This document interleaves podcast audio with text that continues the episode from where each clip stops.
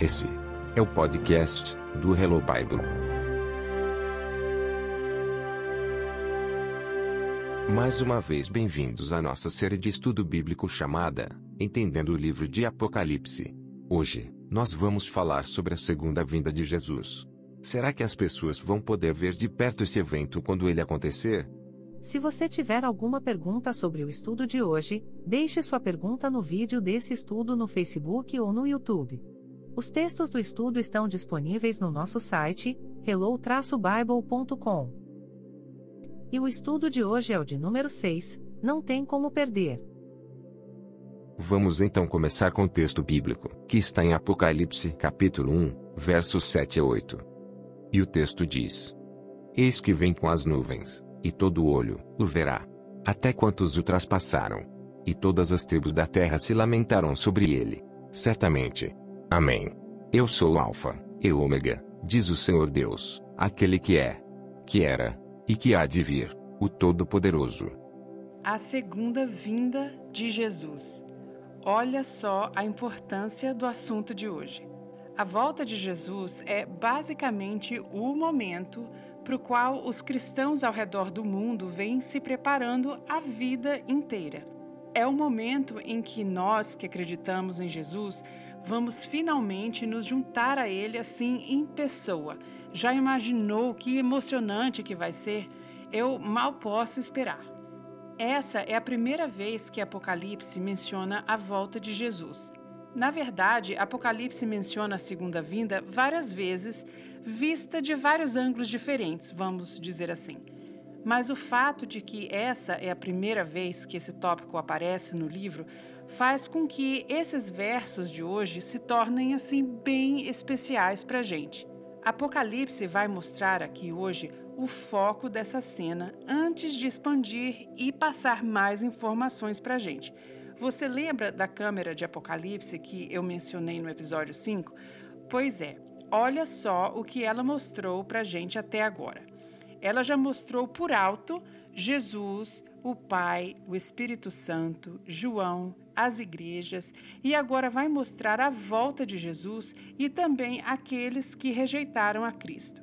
Veja que já nos primeiros sete versos a gente tem basicamente todos os temas que vão ser explorados aqui no livro de Apocalipse. Quando essa câmera de Apocalipse mostra para gente uma coisa pela primeira vez, ela nos dá o ponto focal do assunto, aquilo que a gente precisa prestar atenção, certo? Antes dela começar a expandir. Então, já dá para imaginar aqui que o que a gente vai falar no episódio de hoje sobre a segunda vinda é uma coisa que todos nós precisamos saber. Mas pense o seguinte: se a gente não aprender mais nada sobre o que Apocalipse vai falar sobre a segunda vinda nos capítulos mais adiante, e se a gente só tiver esse pedaço do texto na cabeça, isso já vai ser o suficiente para ajustar as nossas expectativas quanto à segunda vinda, ok? Então vamos mergulhar fundo nesse texto de hoje e checar as expressões importantes que a gente vê aqui nesses dois versos. A primeira expressão importante que a gente vê está logo no começo do verso 7 e ela fala: Vem com as nuvens. Essa expressão está falando sobre Jesus, que Jesus vem com as nuvens. E da maneira como essa frase está escrita, ela passa para gente a ideia de que a vinda de Jesus vai acontecer em algum ponto do futuro, mas que as coisas que têm a ver com a sua vinda já começaram a acontecer. A frase não foi escrita ele virá, né? A frase foi escrita ele vem. E a gente fala isso muitas vezes também. Eu estou vindo, eu estou chegando, eu estou indo. É uma coisa que vai acontecer no futuro, mas as coisas que estão relacionadas a ela já estão em andamento. Mesma coisa aqui, ele vem nas nuvens, mas o processo de vir já está acontecendo. E essa expressão ele vem está aqui no grego como erchetai. Com isso, ele está nos dizendo que nós podemos ter a certeza de que ele está a caminho. Tanto no Antigo quanto no Novo Testamento, a gente encontra referências à segunda vinda de Cristo, né, como sendo um evento poderoso, bem visível e também bem audível. A Bíblia fala que ele está vindo nas nuvens, da mesma maneira como ele ascendeu ao céu. E nesse dia, a Bíblia fala que haverá relâmpagos pelo céu, um forte som de trombeta, grande poder e glória. E nós vemos essas descrições em vários versos, como Daniel 7, Atos 1, Mateus 24, Marcos 13, enfim, em várias passagens. Pela Bíblia toda, nós muitas vezes vemos a palavra nuvem sendo associada com a presença de Deus. Então, vemos no Novo Testamento e no Antigo Testamento. No grego, a palavra é nefelê e no hebraico, a palavra é reanã. Então, vamos olhar aqui no Antigo Testamento alguns dos versos que falam sobre essa nuvem da presença de Deus. Nós vemos em Êxodo 13 e 14 a coluna de nuvem que guiava os israelitas pelo deserto. Nós vemos em Êxodo 19 Deus vindo numa nuvem espessa para falar com Moisés no Monte Sinai. E essa nuvem foi acompanhada por relâmpagos, trovões e um forte som de trombeta, que foi tão forte que fez o povo todo estremecer. Em Êxodo 40, a gente vê a nuvem do Senhor acima e dentro do tabernáculo. De forma semelhante, em 1 Reis e Ezequiel 10, a gente vê essa nuvem do Senhor preencher o templo. E em Daniel 7,13, nós vemos uma expressão interessante falando de Jesus. E a expressão é: um como o filho do homem que vem nas nuvens do céu. No Novo Testamento, temos várias palavras também. O próprio Jesus disse que ele vem nas nuvens com grande poder e glória.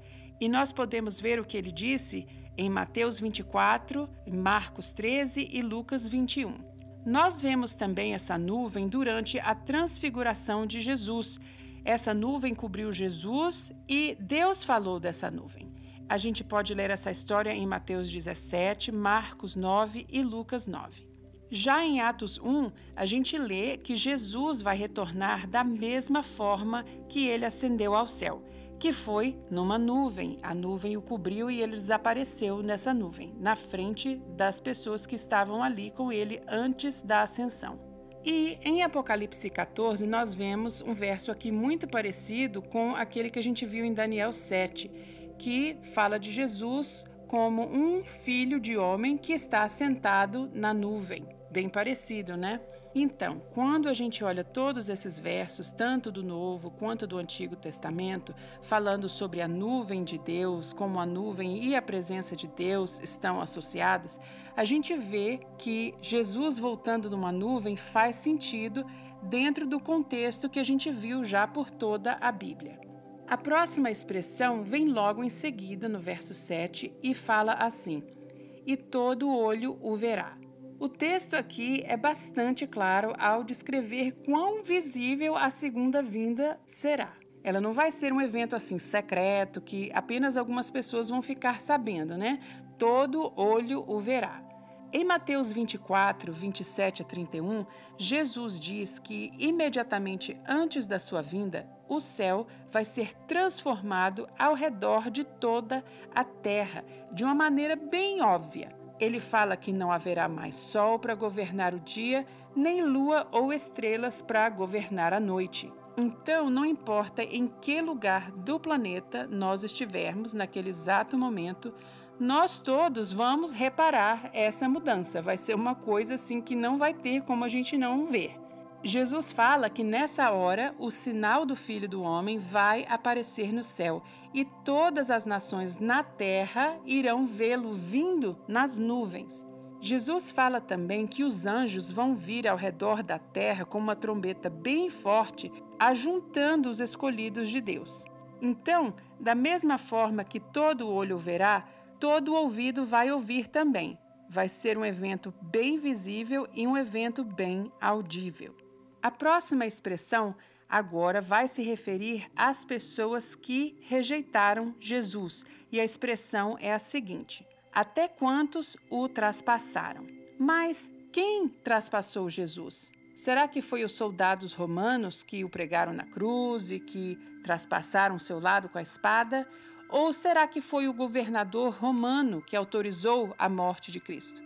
Ou será que quem o traspassou foram os líderes judeus que pediram a morte de Jesus? Ou ainda, será que foi o povo judeu, enquanto nação, que eles de forma conjunta rejeitaram a Jesus?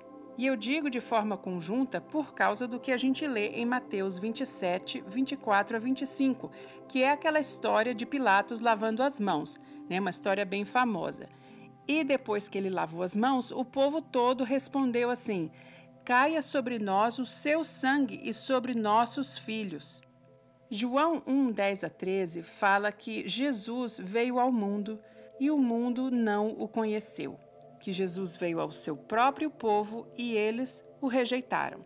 Mas nós lemos também que Jesus dá o direito de ser chamado Filho de Deus a qualquer um que aceitar e receber o seu nome. Então, qualquer pessoa que aceitar e receber o nome de Cristo pode ser chamado Filho de Deus. Quando a gente lê todos esses versos, a gente pode concluir que aquele que recebe e aceita Jesus como Salvador se torna então parte do reino de Deus. Como a gente viu no episódio 5, a pessoa agora é um cidadão do céu. E, em contraste, aqueles que não aceitarem ou não receberem a Jesus agora vão fazer parte desse outro grupo, que é o grupo dos que o traspassaram. A próxima expressão continua ainda falando sobre as pessoas que rejeitaram Jesus, e a expressão é a seguinte: E todas as tribos da terra se lamentarão sobre ele. Zacarias 12, 10 a 11 conta pra gente quão profunda e desesperadora vai ser essa lamentação das pessoas que rejeitaram a Cristo. Essa lamentação por aquele a quem eles traspassaram. O texto que a gente está vendo aqui, em Apocalipse 1, verso 7, traz essa expressão, as tribos da terra. E essa expressão se refere àqueles que rejeitaram a Jesus, em contraste com aqueles que aceitaram a Jesus, que são os cidadãos do céu. Como a gente falou antes, essas pessoas que rejeitaram a Jesus ou vão rejeitar a Jesus são as pessoas que, no fim, vão lamentar a chegada de Jesus. E a palavra grega usada aqui para lamentar é a palavra kopsontai. E essa palavra era normalmente usada para se referir a uma morte, um funeral, uma perda assim tremenda e irreparável. Com isso, a gente pode ver mais ainda a profundidade dessa palavra lamentar, que é usada aqui nesse verso. Em Isaías 13, 6 a 13, a gente vê uma profecia sobre a antiga Babilônia que também se aplica aqui à Babilônia do tempo do fim. A profecia descreve a lamentação terrível e tão profunda que os ímpios vão sofrer no dia do Senhor, quando ele vier destruir os pecadores. Apocalipse 16, 9 a 11 mostra para gente como, mesmo após tanta lamentação e tanto sofrimento, eles ainda assim não vão se arrepender dos seus pecados. E isso é uma coisa muito difícil, eu acho, para a gente entender, a gente que é cristão, a gente que já aceitou a Jesus, para a gente entender como pode uma pessoa lamentar, se tornar ciente do seu pecado e ainda assim não se arrepender. Mas é o caso dessas pessoas aqui. Elas vão estar cientes do seu pecado, vão estar cientes de que elas erraram, mas ainda assim elas não vão se arrepender, não vão querer passar para o lado de Cristo. Bom, Vamos passar agora para o verso 8. E o verso 8 começa com uma declaração de Deus que eu acho muito bonita, assim, muito musical, que é o Alfa e o Ômega. Deus está explicando aqui em mais detalhes o significado do seu nome, porque ele usou aqui a primeira e a última letra do alfabeto grego. A primeira letra é alfa e a última letra é ômega. Então ele está aqui dizendo que ele é o primeiro e o último, a gente vê isso também em Isaías 44, verso 6. Deus é o começo, é o meio e ele é o fim. A presença de Deus, ela pode ser sentida no passado, no presente e no futuro. O seu controle do universo não é limitado pelo tempo. Ele simplesmente é, em qualquer ponto do tempo ou do espaço. Essa é uma noção muito confortante, não é mesmo? Porque quando a gente lê ou quando a gente ouve Deus explicar o seu nome, a gente pode ter certeza então de que Ele vai guiar e proteger os seus filhos no fim dos tempos, da mesma maneira como Ele protegeu os seus filhos lá no início. Nosso Deus é aquele que é, que era e que há de vir. Vamos então à nossa visão geral. O processo da volta de Jesus já começou. Como havia sido prometido, vai ser um evento muito poderoso, audível e visível. Ninguém vai perder esse evento, nem mesmo aqueles que rejeitaram a verdade de Deus. A presença de Deus será sentida por todos, e os que o rejeitaram irão se dar conta dos seus erros, mas não vão mudar as suas decisões. O povo escolhido de Deus vai poder desfrutar sua presença, porque eles conhecem pessoalmente aquele que acabou de chegar. Eles já tinham um relacionamento pessoal com o seu Deus e Rei, e esse Deus e Rei estava presente com eles o tempo todo. Então, eles não têm motivo para ter medo de Jesus ou lamentar a sua chegada. Eles já tinham recebido e aceitado Jesus mesmo antes de o verem assim face a face. O Deus que protegeu seus filhos no passado é o mesmo Deus que nos protege hoje e que vai garantir a nossa vida eterna nos momentos finais desse mundo. Não esqueça de curtir a nossa página do Facebook e de se inscrever no nosso canal do YouTube. No próximo episódio, vamos falar sobre o dia em que João recebeu sua primeira visão. Foi no dia do Senhor. O que será que a Bíblia diz sobre esse dia? Esse não tem como perder. Tchau para você. Esperamos você no próximo episódio. Até mais.